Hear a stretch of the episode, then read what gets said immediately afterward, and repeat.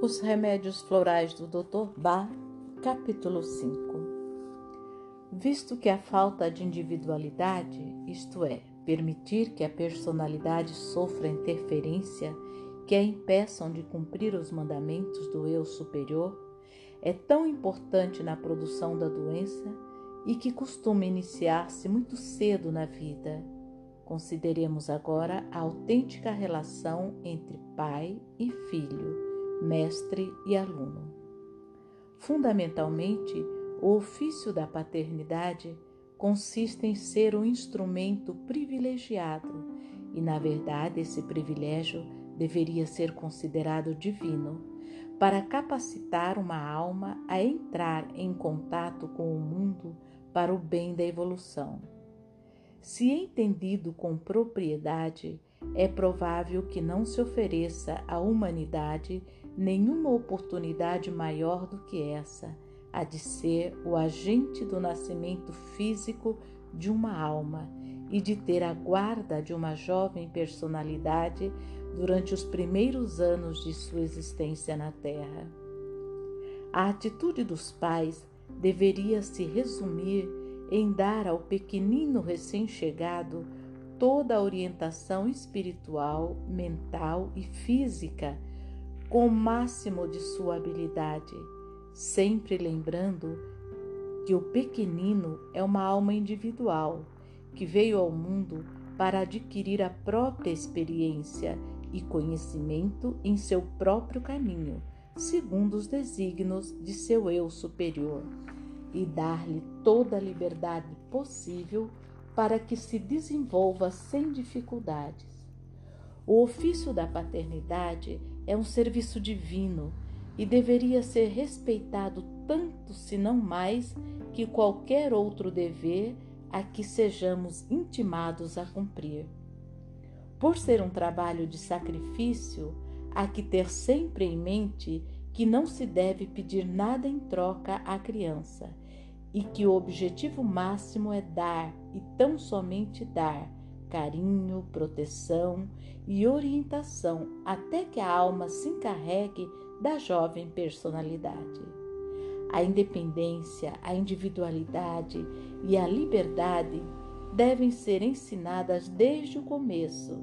e a criança deve ser estimulada o mais cedo possível na vida a pensar e a agir por si mesma.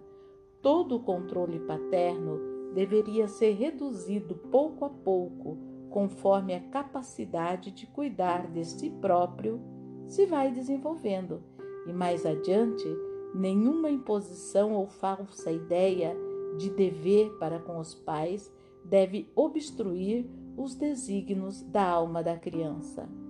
A paternidade é um ofício na vida que passa de um para outro e é, em essência, prover orientação e proteção por um breve período, após o qual se deve deixar o objeto de atenção livre para progredir sozinho. Tenha-se presente que a criança da qual nos tornamos guardiões temporários pode ser uma alma muito mais velha e maior do que nós pode ser espiritualmente superior a nós. Assim, esse controle e proteção deve limitar-se às necessidades da jovem personalidade. A paternidade é um dever sagrado de caráter temporário e passa de geração a geração. Implica tão somente um serviço e não pede aos jovens nada em troca já que eles devem ser deixados livres para seguir segundo o seu próprio modo de ser, para que, tanto quanto possível, se torne aptos a cumprir a mesma tarefa poucos anos depois. Assim, a criança não deveria sofrer restrições, nem ter obrigações ou entraves por parte dos pais, sabendo que a paternidade foi previamente concedida a seu pai e sua mãe, e que poderá ser também seu dever exercer essa mesma função para com outra pessoa. os pais deveriam estar particularmente precavidos contra qualquer desejo de conformar a jovem personalidade às suas próprias vontades e ideias, e deveriam refrear qualquer dominação indevida ou qualquer pedido de favores em troca do seu dever natural e privilégio divino de ser o meio de auxiliar uma alma a entrar em contato com o mundo. Qualquer desejo de controle ou desejo de dirigir a jovem existência por motivos pessoais é uma forma terrível de ambição e nunca deveria ser consentida, pois, se se arraigar no jovem pai ou mãe, ambos se converterão, com os anos, em verdadeiros vampiros. Se houver o menor desejo de domínio, ele deverá ser detido desde o início. Devemos recusar estar sob o jugo da ambição que nos compele a desejar possuir os demais. Devemos encorajar a nós mesmos na arte de doar e desenvolver isso até que ela lave com o seu sacrifício todo traço de ação adversa. O mestre sempre, o mestre deverá sempre ter em mente que o seu ofício é ser apenas um agente que dê ao jovem orientação e oportunidades de aprender as coisas do mundo e da vida, de modo que cada criança possa absorver o conhecimento à sua maneira e, se a liberdade lhe for concedida, escolher instintivamente o que seja necessário para o êxito de sua vida. Portanto, repetindo, nada além do mais carinhoso cuidado e orientação deveria ser dado para que se permita ao estudante adquirir o conhecimento necessário. Os filhos deveriam lembrar que o ofício da paternidade, como símbolo do poder criativo, é divino em sua missão, mas que não implica nenhuma restrição no desenvolvimento deles, nem qualquer obrigação que possa obstruir a vida e o trabalho que lhes forem ditados pela sua própria alma. É impossível calcular, na civilização atual, o sofrimento não expressado, a restrição da natureza das pessoas e o desenvolvimento do caráter dominador que a falta de percepção desse fato acarreta. Em quase todos os lares, pais e filhos constroem ao redor de si mesmos cárceres por motivos inteiramente falsos e por uma concepção equivocada do que deve ser o relacionamento entre eles. Esses cárceres põem a ferros à liberdade, obstruem a vida, impedem o desenvolvimento natural trazem infelicidade a todos os envolvidos. As perturbações mentais, nervosas e até físicas que afligem essas pessoas constituem, na verdade, a grande maioria das enfermidades dos nossos dias. Nunca será demasiado insistir no fato de que cada alma encarnada neste mundo está aqui com o propósito específico de adquirir experiência e compreensão e de aperfeiçoar sua personalidade com vistas aos ideais da alma. Não importa qual seja a nossa relação com os demais, seja a do marido para com a mulher, a do pai para com o filho, a do irmão para com a irmã, a do mestre para com o aluno,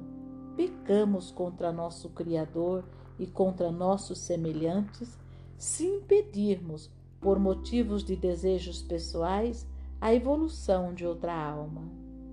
Nosso único dever é obedecer aos desígnios de nossa própria consciência,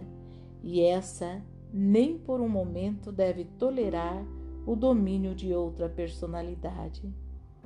Que cada um se lembre de que a própria alma reservou para si um trabalho particular e que, a menos que se cumpra essa tarefa, ainda que não seja de maneira consciente, inevitavelmente terá lugar um conflito entre a alma e a personalidade, conflito que necessariamente terá feito na forma de distúrbios físicos. Na verdade, é possível que a vocação de alguém seja devotar sua vida a outra pessoa, mas antes que faça isso, que esteja absolutamente seguro de que isso é o que determina sua alma e de que não se trata da sugestão de alguma outra personalidade dominadora a persuadi-lo ou de falsas ideias de dever a desviá-lo. Que se lembre também que viemos a este mundo para vencermos batalhas, para adquirirmos forças contra quem nos quer controlar e para avançar aquele estágio em que passamos pela vida cumprindo o nosso dever sossegada e serenamente, sem nos amedrontarmos e sem nos deixarmos influenciar por qualquer outra criatura, guiados sempre pela voz de nosso eu superior. Para muitos, a maior batalha